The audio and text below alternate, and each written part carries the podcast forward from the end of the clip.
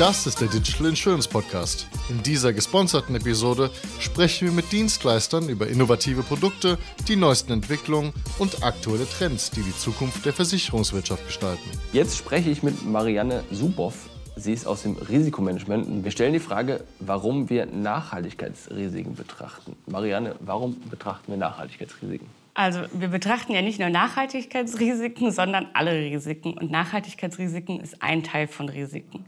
Dabei muss man sagen, der Begriff Nachhaltigkeitsrisiken ist relativ neu. Also, und das heißt aber nicht gleichzeitig, dass die Nachhaltigkeitsrisiken neu sind. Mhm. Also unter Nachhaltigkeitsrisiken verstehen wir normalerweise, wie auch in der Kapitalanlage, die E, S und G-Risiken. Unter E ist Environmental, also Umweltrisiken. Dazu würde man zum Beispiel den Klimawandel fassen. Oder dann das S, das Social steht für Soziales. Darunter fallen dann Risiken wie eine faire Bezahlung oder Versammlungsfreiheit oder Gewerkschaftsfreiheit. Und dann natürlich noch das G, Governance, das ist die Unternehmensführung. Dazu gehören dann Punkte wie Steuerehrlichkeit. Ja, wunderbar.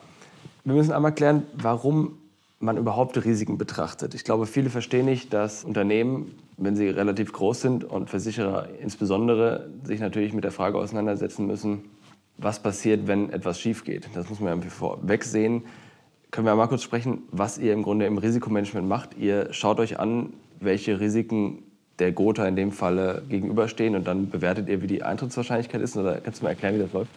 Allgemein identifizieren wir Risiken. Also wir schauen erstmal, okay, was könnte alles gefährdend für unser Geschäft sein? Dann ähm, monitoren wir die Risiken. Also wenn wir jetzt festgestellt haben, da ist ein Risiko oder wir sehen ein Risiko, dann überwachen wir das natürlich.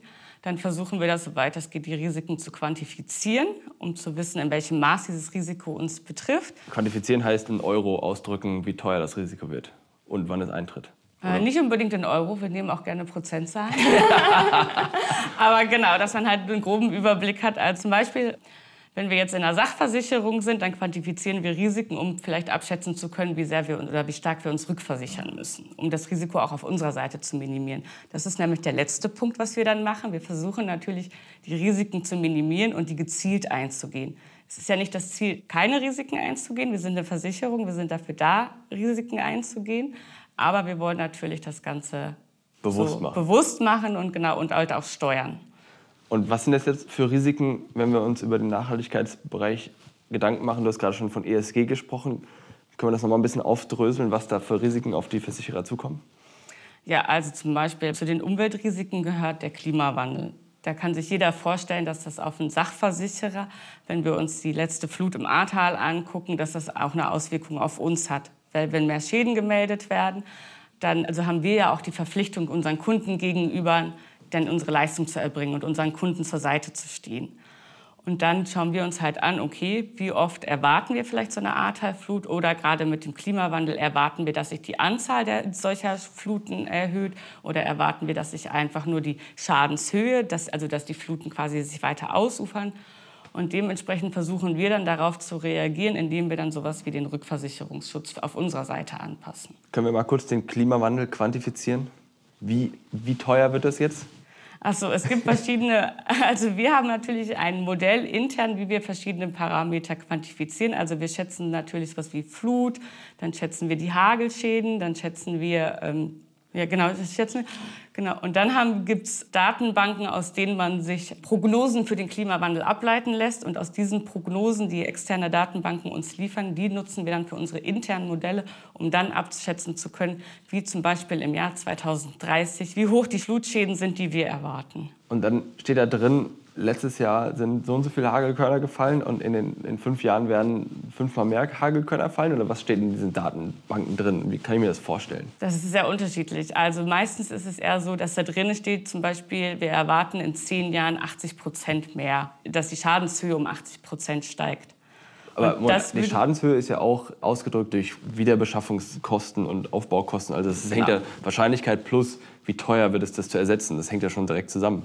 Das heißt, da ist beides drin oder ist dann erstmal Wahrscheinlichkeit und Kosten um das zu reparieren, getrennt oder wie muss ich mir das vorstellen? Also diese externen Datenbanken, die basieren meistens halt auf einem Indexjahr, dass man halt sagt, im Vergleich zu 2018 und 2017 würde das dann um 20 Prozent, um 60 Prozent, um 80 Prozent, um 5000 Prozent würde sich die Schadenshöhe dann erhöhen und dann muss man natürlich noch selber in seinem Modell sowas wie Inflation oder das gesteigerte Kosten mit einbringen. Und jetzt hast du in diese Datenbanken reingeschaut. Wie dramatisch ist es? Es gibt verschiedene Modelle, verschiedene Klimapfade. Es kommt ja darauf an, was ich erwarte, wie stark die Erde sich erwärmt. Es macht natürlich einen Unterschied, ob ich jetzt glaube, dass wir bis 2050 die Erderwärmung auf unter 2 Grad beschränken können oder ob ich die annehme, dass wir bis 2050 die Erderwärmung nur auf unter 3 Grad beschränken können.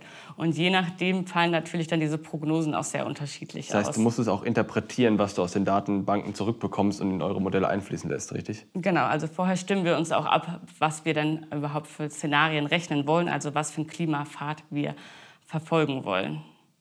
Kannst du sagen, welchen ihr verfolgt? Also wir haben drei verschiedene Klimapfade verfolgt. Wir haben einmal gesagt, dass wir glauben, dass sich die Erderwärmung auf unter zwei Grad beschränken lässt. Das ist ein Weg gewesen. Dann ein Weg ist gewesen, dass wir sagen, ja, wir glauben, dass sich die Erderwärmung bis 2050 auf unter zwei Grad beschränken lässt. Aber wir erwarten nicht, dass die Maßnahmen heute in Kraft treten, sondern erst 2030. Dann hat man halt so einen Sprung in seiner Projektion.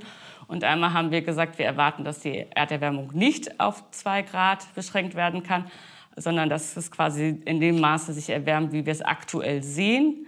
Und dann würden wir halt am Ende bei drei Grad ungefähr landen. Das waren die drei Wege, die wir gegangen sind. Und dann rechnet ihr aus, wie sich Versicherungsprodukte auch, das geht, wahrscheinlich fließen diese Daten auch in die Produktentwicklung rein? Oder hört es dann auf eurer Seite, weil ihr nur Risiken macht? Die Produktentwicklung kann ja nur was mit unseren Ergebnissen anfangen. Und das ist natürlich das Nächste. Wir berechnen die Risiken. Wir sagen halt, also wir reden, sprechen danach im Anschluss mit den Kollegen. Und dann geht das natürlich in die Produktentwicklung, dann geht das halt auch wieder zurück an die Fachbereiche, dann geht das auch, dann diskutiert man mit der Rückversicherung über, neue, über den neuen Rückversicherungsschutz. Also die Ergebnisse verpuffen ja nicht, sondern die werden intern genutzt.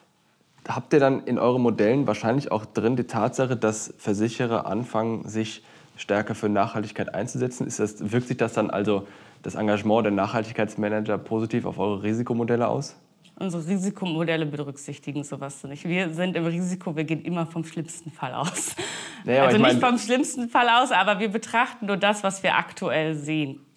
Ja, da bin ich dabei, aber ich meine, wenn du sagst, ihr müsst ja auch, habt ihr Wahrscheinlichkeiten, okay, bleibt jetzt unter 2%, unter 2% aber erst später oder noch höher, dann kannst du ja auch mit reinfließen, okay, die, die Versicherer fangen jetzt an, und das hat man vielleicht vor ein paar Jahren noch nicht so sehen können, aber fangen jetzt noch stärker an als vorher, gerade nach der Flut in 2021 über Nachhaltigkeit nachzudenken, was die Wahrscheinlichkeit erhöht, dass die Temperatur nicht ganz so schnell steigt wie gedacht, was dann im Grunde positiven Einfluss auf die Risikoabschätzung ist. Das ist ja dann ein Weg, das Risiko zu minimieren.